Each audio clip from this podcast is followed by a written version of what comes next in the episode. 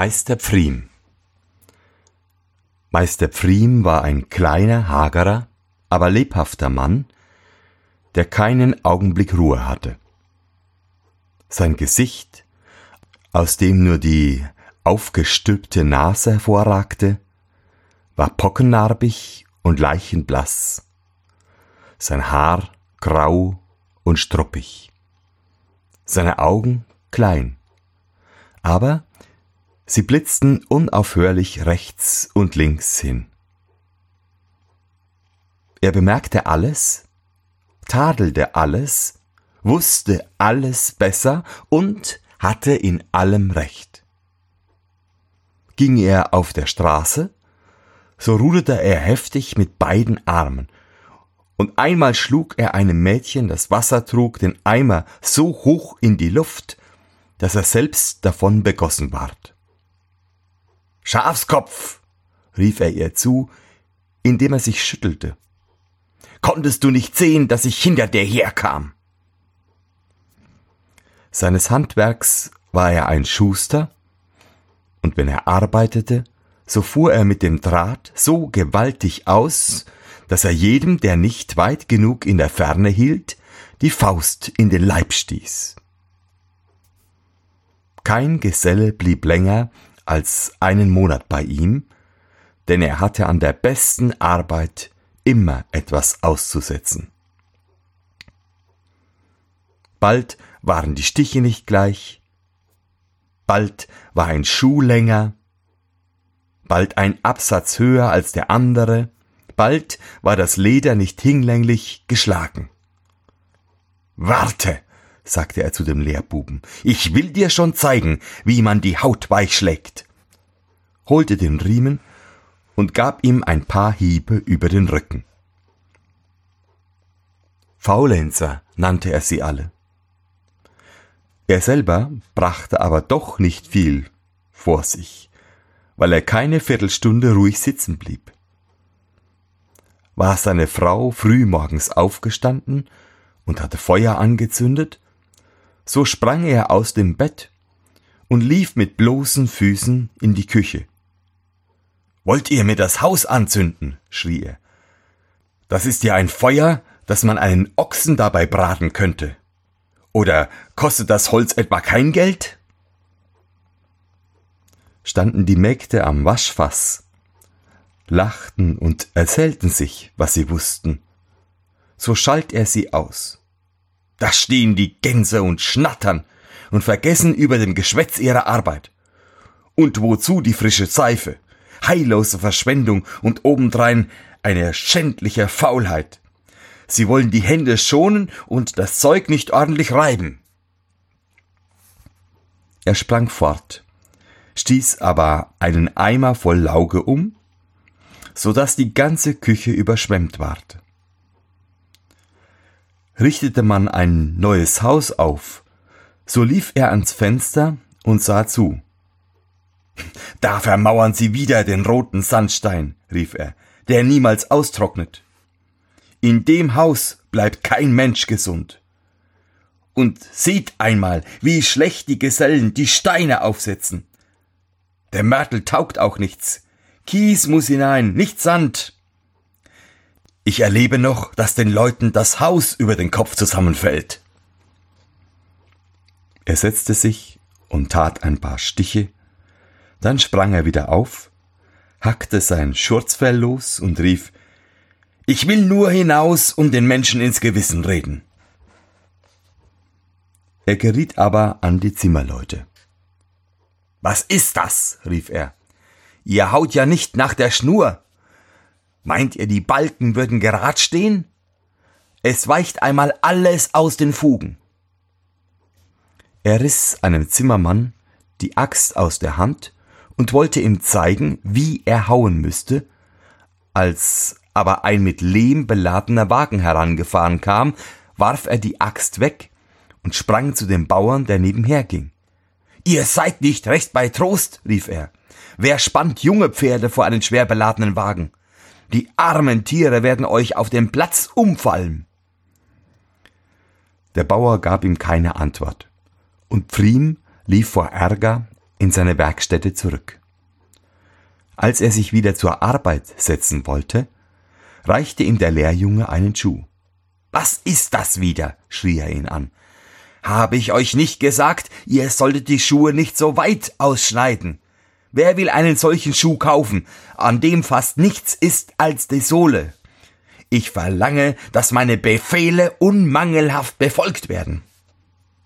Meister, antwortete der Lehrjunge, ihr mögt wohl recht haben, dass der Schuh nichts taugt, aber es ist derselbe, den ihr zugeschnitten und selbst in Arbeit genommen habt.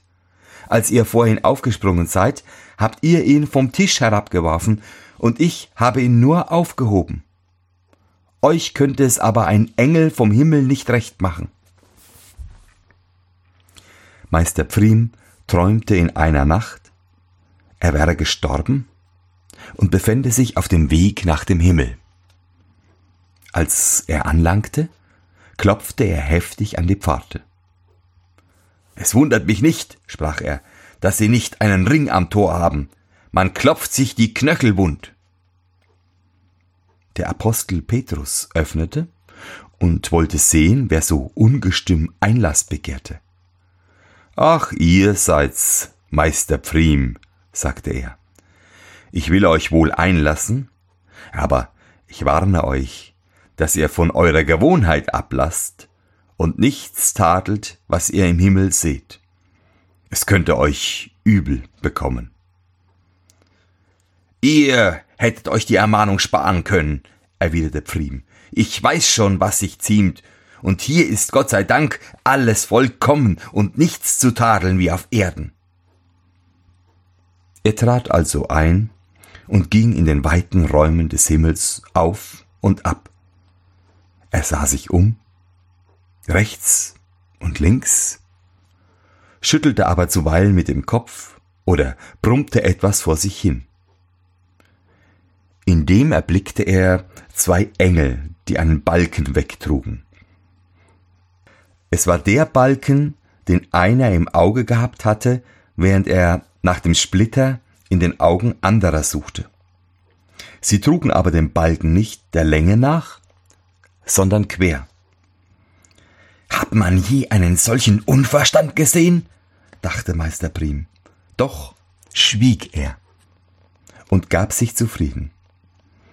Es ist im Grunde einerlei, wie man die Balken trägt, geradeaus oder quer, wenn man nur damit durchkommt und wahrhaftig, ich sehe, sie stoßen nirgends an. Bald hernach erblickte er zwei Engel, welche Wasser aus einem Brunnen in ein Fass schöpften. Zugleich bemerkte er, dass das Fass durchlöchert war und das Wasser von allen Seiten herauslief. Sie tränkten die Erde mit Regen. Alle Hagel! platzte er heraus, besann sich aber glücklicherweise und dachte, vielleicht ist's bloßer Zeitvertreib. Macht's einem Spaß, so kann man dergleichen unnütze Dinge tun, zumal hier im Himmel, wo man, wie ich schon bemerkt habe, doch nur faulenzt. Er ging weiter und sah einen Wagen, der in einem tiefen Loch stecken geblieben war. Kein Wunder, sprach er zu dem Mann, der dabei stand. Wer wird so unvernünftig aufladen? Was habt ihr da? Fromme Wünsche? antwortete der Mann. Ich konnte damit nicht auf den rechten Weg kommen, aber ich habe den Wagen noch glücklich heraufgeschoben, und hier werden sie mich nicht stecken lassen. Wirklich kam ein Engel und spannte zwei Pferde vor. Ganz gut, meinte Pfriem. Aber zwei Pferde bringen den Wagen nicht heraus, vier müssen wenigstens davor. Ein anderer Engel kam und führte noch zwei Pferde herbei, spannte sie aber nicht vorn, sondern hinten an. Das war dem Meister Pfriem zu viel. Tollpatsch, brach er los, was machst du da? Hat man je, solange die Welt steht, auf diese Weise einen Wagen herausgezogen? Da meinen sie aber in ihrem dünkelhaften Übermut alles besser zu wissen. Er wollte weiterreden, aber Einer von den Himmelsbewohnern hatte ihn am Kragen gepackt und schob ihn mit unwiderstehlicher Gewalt hinaus. Unter der Pforte drehte der Meister noch einmal den Kopf nach dem Wagen und sah, wie er von vier Flügelpferden in die Höhe gehoben ward. In diesem Augenblick erwachte Meister Pfriem. Es geht freilich im Himmel etwas anders her als auf Erden, sprach er zu sich selbst. Und da lässt sich manches entschuldigen. Aber wer kann geduldig mit ansehen, dass man die Pferde zugleich hinten und vorn anspannt? Freilich, sie hatten Flügel, aber wer kann das wissen?